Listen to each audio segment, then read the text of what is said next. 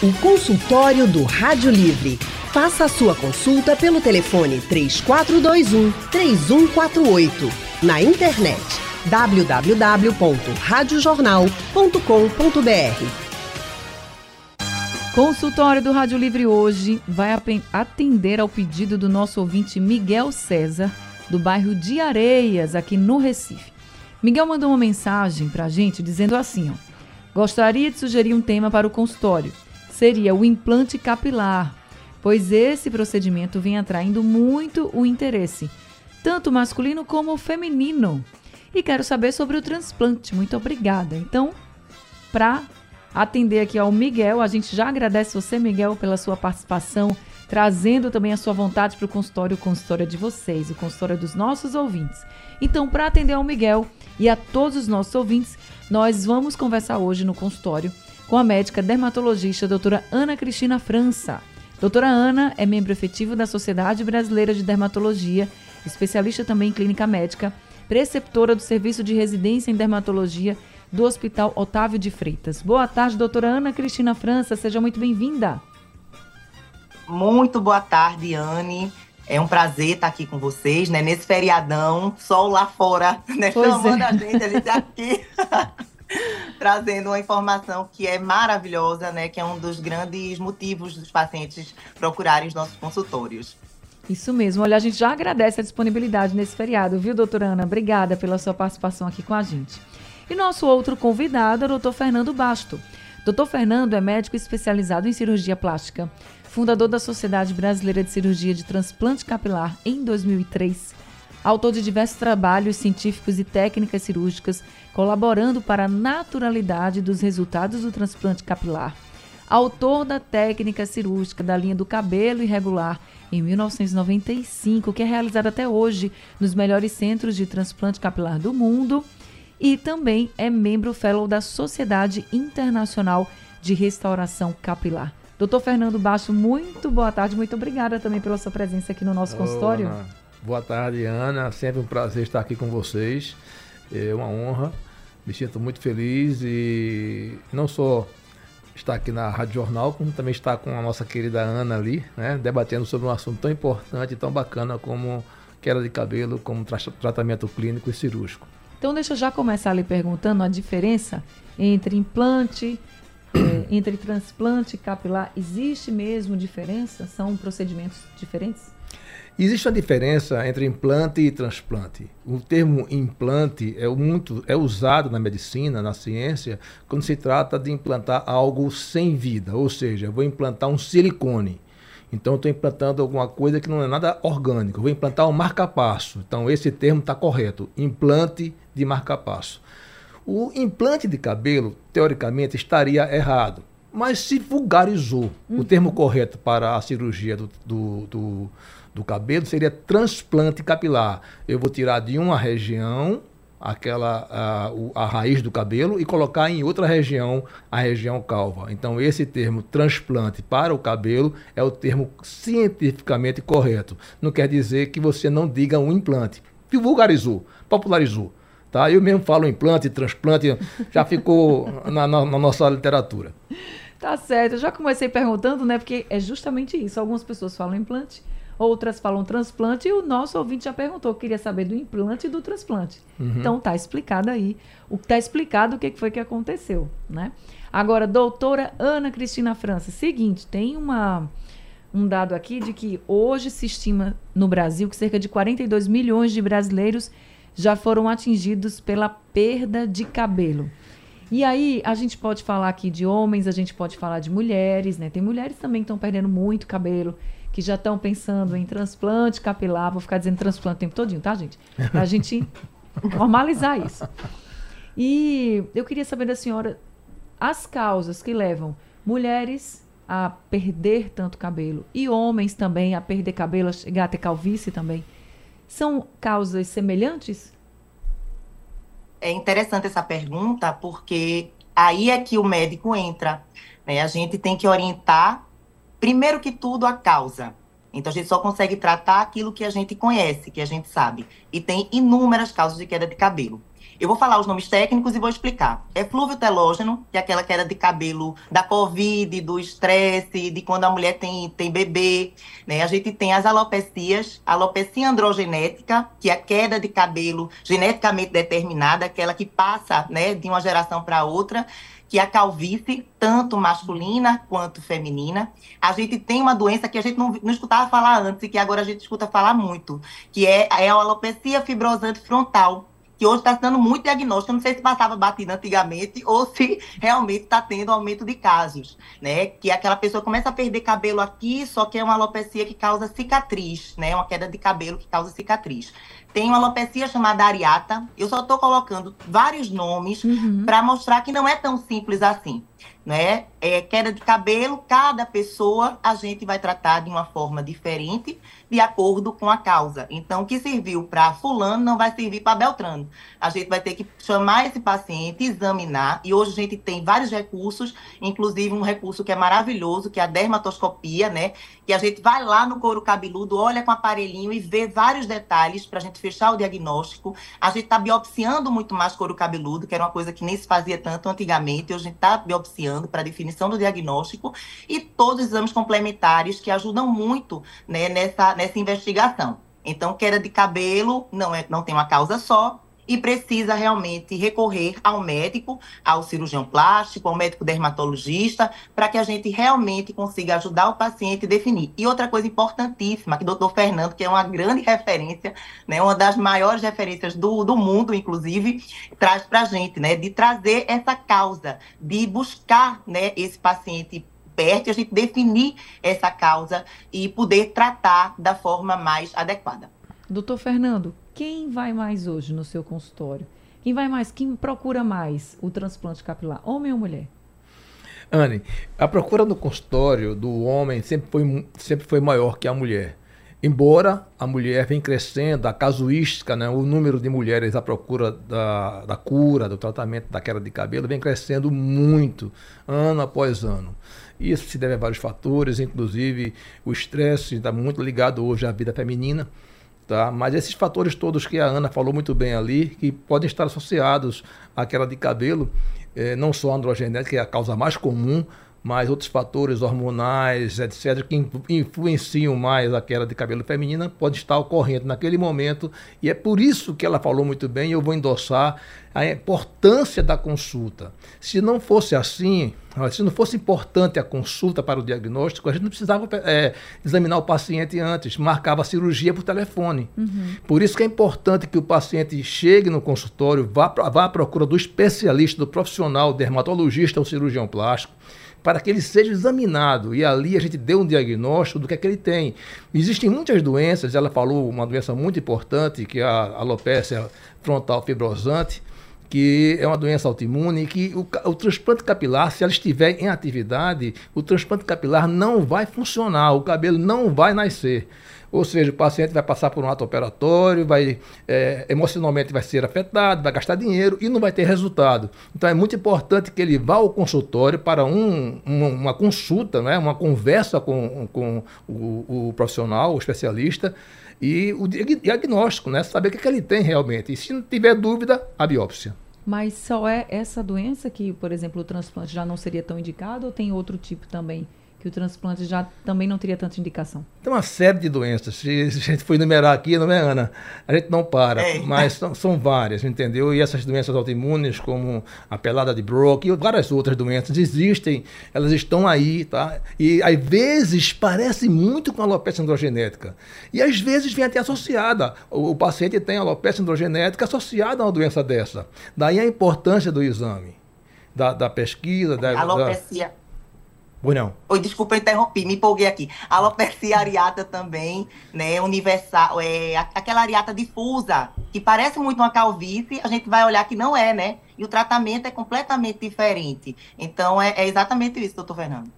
Perfeito, perfeito. Inclusive, essa, essa alopecia que ela falou, a alopecia ou alopecia, eu costumo muito chamar alopecia areata, ela, ela tem uma evolução benigna na grande maioria dos casos. Quando ela é, é pequenininha, aquelas, aquelas é, alopécias circunscritas, uma ou várias na barba ou no couro cabeludo, normalmente elas evoluem bem, elas repilam sem necessidade de cirurgia.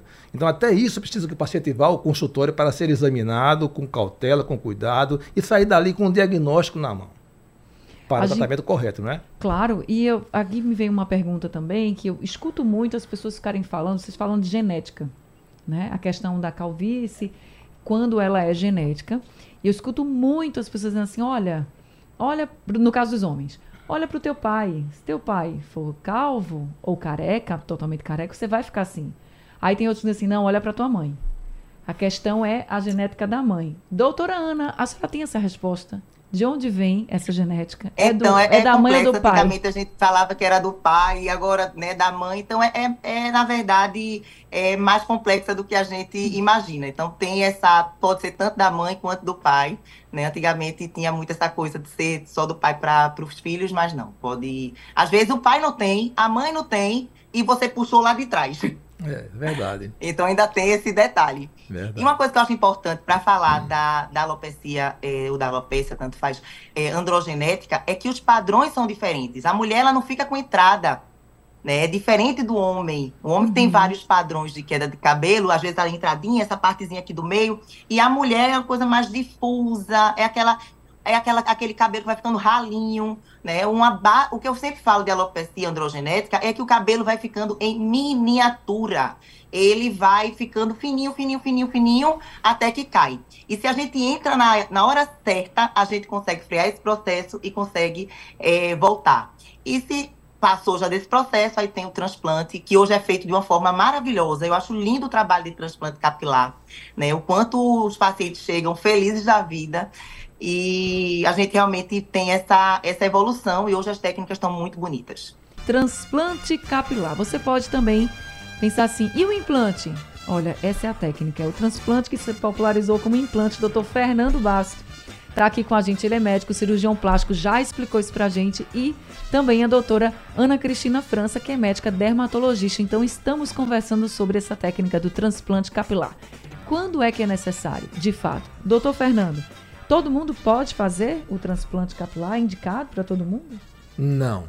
É indicado para aqueles pacientes que já têm uma calvície que aparece, a pele glabra, ou está ficando fininho o seu cabelo, tem histórico familiar, e ele tem, sobretudo, uma área doadora densa, boa, de qualidade interessante, que eu possa usá-la para retirar as raízes e transplantá-la para aquela, para aquela área calva. Então, quais são as áreas doadoras que nós usamos para a cirurgia. Usamos a, a, a área doadora da cabeça, ou seja, da região de trás da cabeça, chamada região occipital, das regiões laterais da cabeça acima das orelhas, são as regiões que nós usamos preferencialmente para o transplante, para a colheita das raízes, tá? Uhum. Mas se o paciente tiver uma região, é, essa região da cabeça com cabelos muito fininhos, ralinhos, sem muita densidade, e uma calvície já um pouco avançada, e ele quer operar de todo jeito e tal, e eu sei que na cabeça eu não vou conseguir dar ele uma boa densidade, mas ele tem uma boa barba, ele tem cabelos no peito bem, bem densos, então eu posso muito bem lançar mão de colher cabelos da barba e colher cabelo, cabelos também do peito para somar aos cabelos da cabeça. E assim oferecer a ele uma, uma cirurgia com a necessidade muito maior, com resultado muito melhor. Essa técnica chamada FUE, que é uma sigla em inglês, chamada, é, que significa Follicular Unity Excision. Então eu vou excisar, eu vou retirar as raízes da cabeça, da barba e do peito, naqueles casos em que o paciente tiver uma área muito grande e não tiver uma densidade boa na cabeça. Uhum. Qual o melhor cabelo para o transplante de cabelo? O da cabeça, claro, porque está mais próximo da região calva, é aquele cabelo que se parece mais com, a, com o cabelo que foi perdido, né? que caiu. Mas o cabelo da barba também se presta muito bem quando ele é necessário. Eu não vou colocar o cabelo da barba na linha da frente, porque pode ficar um pouco grosseiro, mas eu passo um pouquinho para trás, depois da terceira ou quarta fileira, que eu usar o cabelo da cabeça, eu vou usando o da barba junto com o da cabeça, faço um mix e dou ao paciente o resultado que ele deseja. Ainda posso escolher cabelo também da axila, dos braços, do pubis, dependendo da, da causa do caso. E isso é interessante porque eu estava até comentando aqui com o doutor Fernando, às vezes a gente percebe um homem, vamos pensar no homem que está careca, né? Ou muito calvo. Ele normalmente ele tem muita barba. Ele, tá, deixa a barba bem cheia, né? Ele, a gente, eu conheço vários, tenho vários amigos que já assumiram mesmo a careca, mas a barba é sempre bem cheia, bem feita. Então, isso é um avanço, doutor. Acho que nem eles mesmos, muitos deles não sabiam. Não, essa é uma, é, a técnica FUE é um avanço extraordinário. Abriu o leque de uma maneira tal que hoje eu posso atender pacientes que há 10 anos, 15 anos atrás eu não podia. Não tinha condições de oferecer a cirurgia para ele. Então a gente está hoje na situação bacana, é, velocidade cruzeiro, trabalhando muito bem, consigo com resultados maravilhosos em todo o mundo. O, o especialista hoje pode lançar mão dessas técnicas e oferecer ao paciente resultados maravilhosos. Agora, tem índices de rejeição? Veja, o cabelo é dele próprio, do próprio paciente. Então, o índice de rejeição não existe, tá certo? O que pode acontecer é, por exemplo, coisa que é muito rara, eu, por exemplo, nunca tive. É infecção no pós-operatório, é um trauma do paciente bateu com a cabeça e perdeu alguns enxertos, ou na cirurgia ela foi executada de maneira, é, vamos dizer assim, equivocada, o cirurgião não estava muito, não estava muito habilitado e cortou as raízes na hora da, da extração. Então isso pode acontecer e o cabelo não nascer como deveria. Mas via de regra, se ele fizer a cirurgia dentro dos padrões técnicos e e o paciente eh, no pós-operatório tiver o cuidado necessário, ele vai ter um bom resultado, mas vão nascer todos os cabelos. Tá certo. Agora eu queria também conversar com a doutora Ana. Eu tenho certeza que muita gente vai no seu consultório, doutora Ana, dizendo assim: olha, meu cabelo está caindo muito e eu queria saber o que, que dá para fazer para frear essa queda.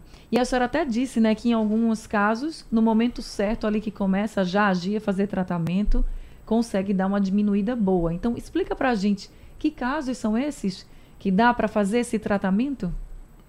Isso. A gente, eu vou falar aqui da questão da calvície, né, da, da alopecia androgenética, que eu acredito que foi o, o que motivou, né, a gente tá fazendo essa, tá tendo essa conversa. Então, essa calvície, ela tem inúmeras, inúmeras, inúmeras é, formas de tratamento. Né? Eu sempre digo para o paciente que a gente tem que avaliar cada caso, mas medicação tópica, medicação de passar, a gente tem é, minoxidil, né? Tem outras também que a gente pode utilizar. Medicação para fazer uso por via oral, né? Que foi uma, um grande avanço, uma grande novidade. Minoxidil hoje por via oral e dá excelentes resultados, que muita gente esquecia. Né? Um saco tá passando, às vezes, remédio no cabelo, doutora, eu não consigo somente homem criar esse hábito. Então, hoje pode ser feito também por via oral. A finasterida, né? E outras, eu tô falando os nomes é, das drogas, tá certo? Logicamente, a gente não tá aqui medicando ninguém, nem uhum. estimulando ninguém na farmácia a comprar, né? A primeira etapa é procurar o profissional. E a gente também lança a mão no consultório de algumas técnicas que hoje dão resultados maravilhosos, né? Eu tenho um laser que é um Erbium, né? não vou dizer o nome da marca, mas é um Erbium que ele fura o couro cabeludo e a gente coloca substâncias que crescem o cabelo. Tem o microagulhamento, tem o LED. Então tem todos esses recursos, se o paciente chegar a tempo, vamos dizer assim, para a gente realmente conseguir frear. Ana, eu estou curando? Não, não está curando, porque é uma doença, infelizmente, que não tem cura, que tem controle.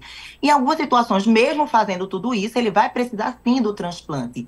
Paciente que fez transplante, ele está livre da gente? Não está livre da gente. Ele vai continuar com o doutor Fernando, vai continuar com a doutora Ana, porque esse cabelo a gente tem que cuidar dele. A gente sabe que é uma doença que vai é, afetar o, o, pelo, né? É uma, é uma alteração da, de uma enzimazinha que deixa o pelo mais fino. Pronto, a, a, uma das bases é essa. Então a gente vai ter que frear aquilo ali.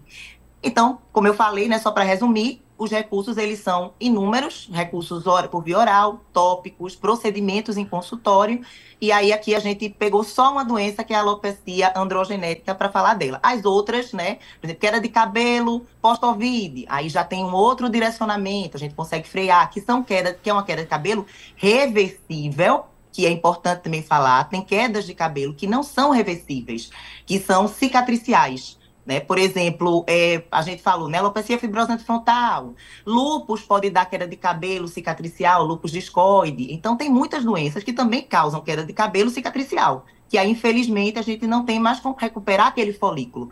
Mas tem muitas quedas de cabelo que a gente, corrigindo, por exemplo, paciente com deficiência de vitamina D, deficiência de zinco, deficiência nutricional, corrigindo isso, a gente faz com que o cabelo volte a crescer, que são aquelas que a gente reverte e que a gente melhora.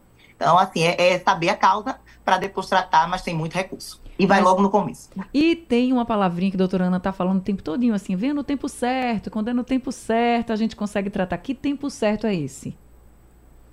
Começou a perceber que o cabelo está caindo mais do que devia. As pessoas começam a avisar, eita, teu cabelo está ficando ralo né? É, tem uma, até chegam brincando, parece uma piscina que tá, tá ralinho, tá vendo fundo.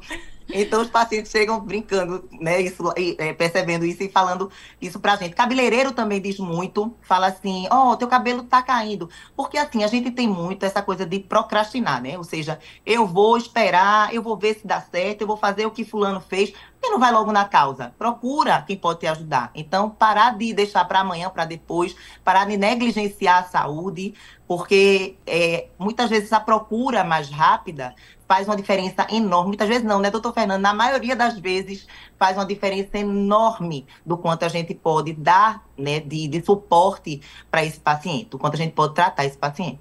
Enquanto a doutora Ana estava falando, doutor Fernando também, chegou uma mensagem aqui. É, o nome da nossa ouvinte é a Ediane. Ela diz assim: Doutor Fernando, em 2003 fiz radioterapia na cabeça, após ter feito duas cirurgias. Após a rádio, meu cabelo caiu quase todo, fiquei com o cabelo só ao redor da cabeça. É verdade que a área de transplante só é a nuca? Pois não daria, pois minha nuca tem cabelo, sim, mas acho que seria pouco para completar onde ficou sem cabelo. O que teria que ser feito? Em alguns lugares cresceram uns cabelos mais bem fininhos. O que você pode dizer para dona Ediane?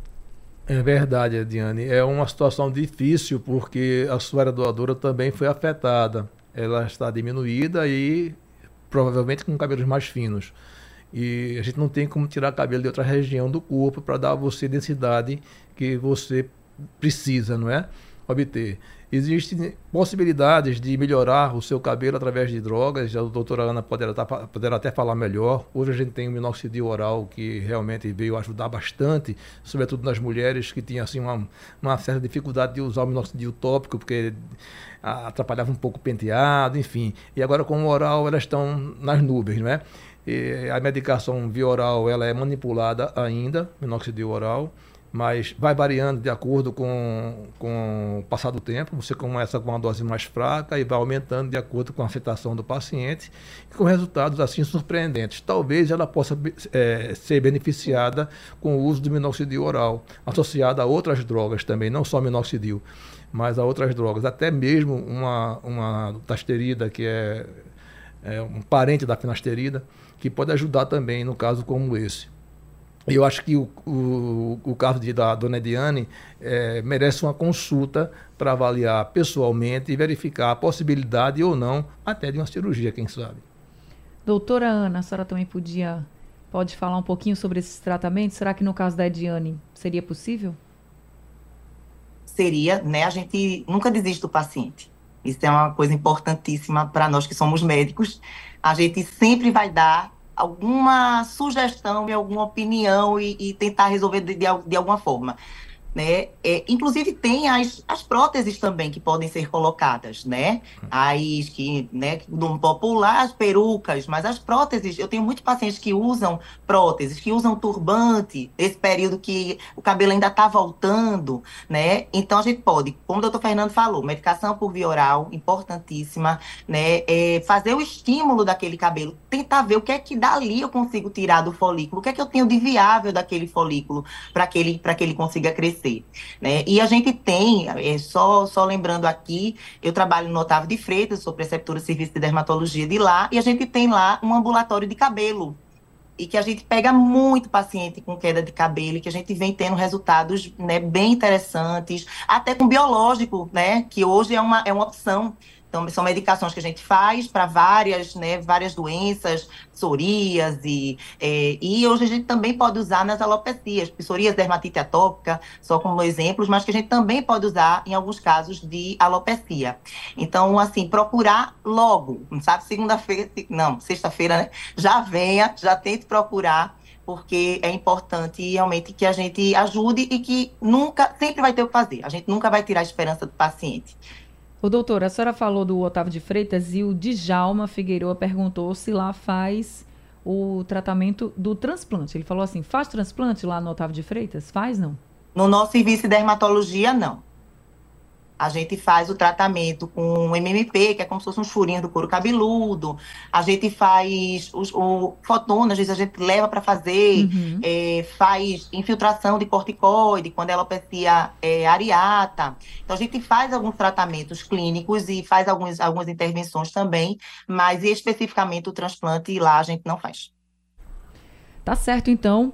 Djalma, é, pelo que eu sei um pouquinho, não, não conheço nenhum serviço público. O senhor conhece, doutor Fernando? Não. É uma cirurgia extremamente demorada, demora cerca de 8, 10 horas, às vezes até um pouco mais e isso dificulta a, a realização em serviço público. Uhum. Não vai justificar, por exemplo, estar tá operando um paciente em transplante capilar e ter lá fora um paciente com uma, sei lá, uma apendicite, alguma coisa assim, precisando da cirurgia, uma sala ocupada por 10 horas. Além do mais, teria que ter uma equipe especializada para fazer a cirurgia, etc. É uma coisa mais complexa ela é considerada, para você ter uma ideia, é considerada cirurgia estética e o convênio nosso privado não autoriza o transplante capilar por isso, por ser uma cirurgia estética. Assim como tem outras cirurgias plásticas também que não são feitas no SUS. Uhum. Mas é, não perder a esperança, como disse Ana, às vezes a gente tende é, como médicos, né, a oferecer o melhor ao paciente. Às vezes o paciente chega no consultório, não tem a menor condição financeira, mas o caso é importante tratar, precisa tirar ele daquela situação. Eu vou contar aqui uma história para vocês que eu acho que vai valer a pena vocês, vocês entenderem o que é que eu estou falando. É, eu tenho pacientes, na minha casuística, eu tenho um paciente de 16 anos de idade que eu operei há anos atrás, é, meu paciente mais jovem, e ele foi levado ao consultório pelos pais, claro, pais médicos, e pedindo para mim, quase que, pelo amor de Deus, que operasse esse paciente, porque ele já não saía mais para a escola, já não ia mais para o encontro com os amigos, ficava trancado no quarto. E naquele momento ali, eu operei esse paciente e operaria qualquer situação. Não teria problema se ele não pudesse pagar. Não seria a questão financeira. E esse paciente hoje é um advogado de sucesso, graças a Deus. Tiramos ele daquela situação psicológica grave. Então, não é a questão de, ah, o SUS procura a clínica. Às vezes o cirurgião vai operar. Tá? Vai fazer alguma coisa para ajudar o paciente e conseguir tirar ele daquela situação desagradável psicológica que tá ele está passando. Olha aí que história também, né? Não é só estética. A gente está falando aqui de algo que pode mudar realmente a vida da pessoa. Vejo isso todos os dias, Anne. É, é interessante quando, quando o paciente volta para a clínica para uma revisão com seis, oito meses de operado, ele volta com um sorriso lá na frente e, assim, autoestima lá em cima, muito feliz com o resultado obtido. Tem vários casos, tem um, um caso de um paciente meu, eu vou ser breve na, na história, que ele fez a, a, a, um, comigo uma consulta há uns 15 anos atrás e eu não quis operá-lo porque ele tem uma arredadura muito fininha e uma calvície muito grande, uma calvície tipo 7, que é maior, o maior tipo de calvície masculina, e uma arredadura muito fraquinha. E eu disse, rapaz, eu não vou te operar porque o resultado não vai ser bom, não falta só cirurgia. E ele foi embora da clínica, saiu, e outro cirurgião foi e operou. E o resultado não foi bom, realmente não foi bom. Ficou uma, uma, uma, uma área muito vasta ainda, uma, cal, uma calvície muito grande e poucos cabelos colocados assim de maneira muito grosseira. Esse paciente ficou muito infeliz. Passou anos infeliz. E foi no meu consultório é, é, é, há pouco tempo, em dezembro do ano passado, pedi, perguntando se eu tinha como ajudá-la, porque ele já estava há muitos anos com aquilo ali, usava chapéu 24 horas. Então eu disse, olha, agora eu tenho, porque eu tenho agora a FUE, que é uma técnica que posso tirar da tua barba, do teu peito, etc e tal. E ele aceitou a cirurgia, mesmo naquela situação, assim como eu te falei. Então, na verdade, eu operei ele e ele agora me manda a fotografia com sete meses você precisa ver a diferença desse paciente, tá? Então é muito importante isso, é ter confiança e, e a gente poder ajudar o que está do outro lado da mesa, querendo, assim, pelo amor de Deus, que saia daquela situação psicológica. Olha, eu imagino quantas histórias vocês não têm, doutor Fernando, doutora Ana também. Já tive a oportunidade até de conversar com algumas, algumas vezes com a doutora Ana sobre essas histórias, né? Porque a gente acha, não, é um procedimento estético, seja ele qual for, Mas, na verdade, você pode mudar a vida de uma pessoa. Você vai estar desenvolvendo essa autoestima. E com autoestima a gente segue, né? Para todos os... Segue em frente. As nossas atividades, enfim, a nossa vida segue. Nós estamos conversando com a médica dermatologista Ana Cristina França e com o doutor Fernando Basto, que é médico cirurgião plástico especialista, sumidade em transplante capilar. O senhor falou, doutor Fernando, de que essa cirurgia é uma cirurgia mais demorada, né? Pode levar 8, 10 horas. Mas e o pós-operatório? É tranquilo? É tranquilo. O pós-operatório, ele, o paciente pode voltar a trabalhar com dois dias depois da cirurgia, sem desconforto, sem dor, é, enfim. Alguns raros casos ele refere alguma coisa na área do dor, assim, um, um, uma, uma, pegada leve, como uma coceirinha, coisa discreta. Nada muito importante. E esse cabelo ele cai com um mês, não é? E volta a nascer definitivamente com três a quatro meses depois. E vai nascendo até o décimo mês de operado.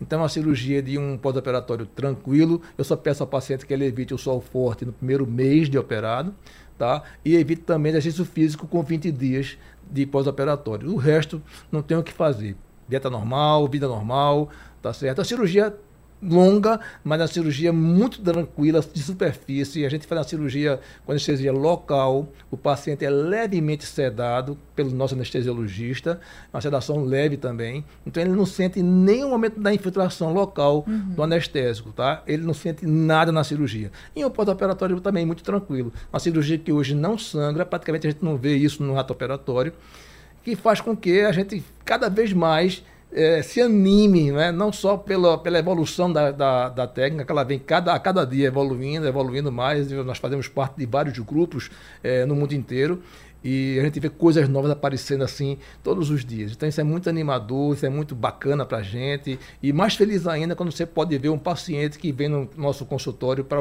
um pós-operatório, para um, um refinamento, desculpa, para uma revisão com seis a oito meses depois, muito feliz da vida com o seu resultado. Ai, que coisa boa, muito satisfatório. Gente, estou encerrando o consultório, mas deixa eu botar o áudio aqui do Rogério, que ele mandou especialmente para a doutora Ana. Vamos ouvir.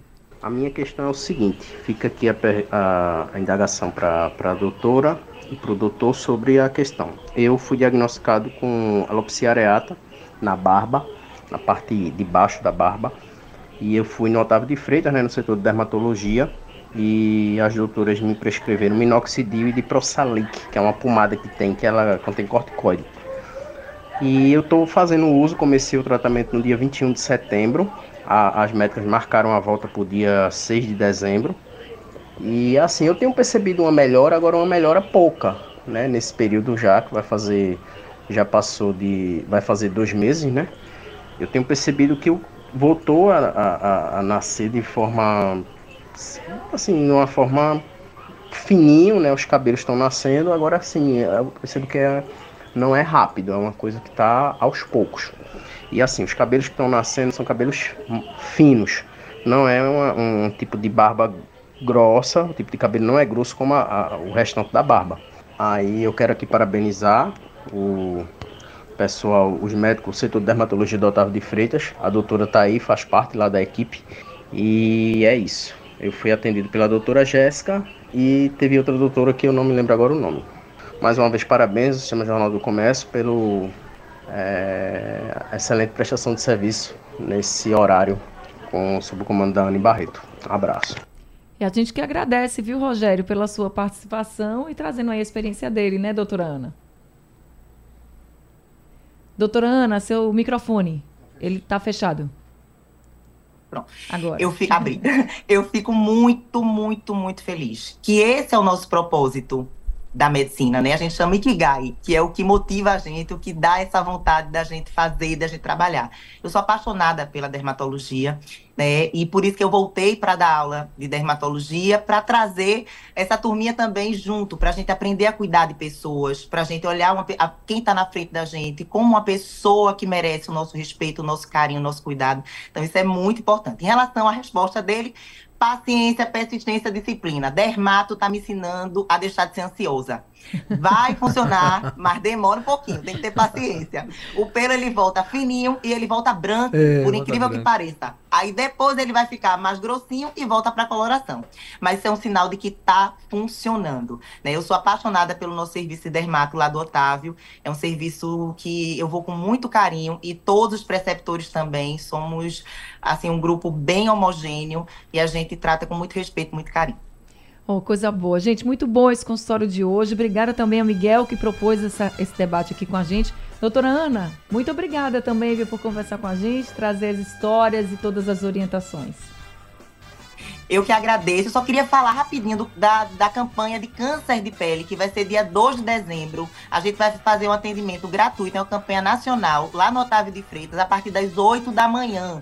Então não precisa marcar. 8 da manhã, dia 2 de dezembro. Uma campanha gratuita, a gente vai ser voluntário para atender os pacientes de câncer de pele. Me lembre mais perto que a gente também vai trazer esse assunto aqui, para chamar ainda mais os ouvintes.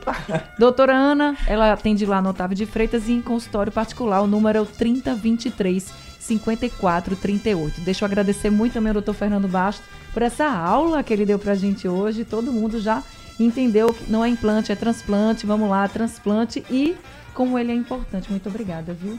Eu que agradeço, Ani, estar aqui mais uma vez com vocês. E não falamos de todas as técnicas, porque existe hoje um inúmero, inúmeras técnicas na, no transplante capilar, desde essa FUE, que é a mais importante, mas também a FUT, que ainda hoje é usada, a, a técnica das, das, das, famílias foliculares, que eu uso muito em mulheres que não, não gostam, não querem raspar o, os cabelos eh, o BHT, que é a cirurgia para retirada de pelo do corpo. Enfim, existem infinidade de técnicas e o que eu digo é o seguinte: o importante é o especialista saber dominar todas, todas as técnicas e o paciente procurar o verdadeiro especialista.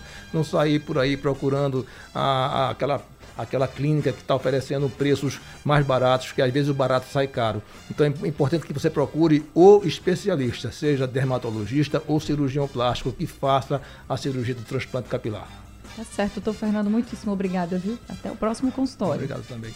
Gente, eu sei que vocês estão querendo saber, muita gente perguntou aqui o número do consultório do doutor Fernando, é o 3427 9000. 3427 9000. Certo? Consultório do Rádio Livre chegando ao fim, o Rádio Livre de hoje também. A produção foi de Gabriela Bento, trabalhos técnicos de Big Alves, José Roberto Camutanga e Sandro Garrido.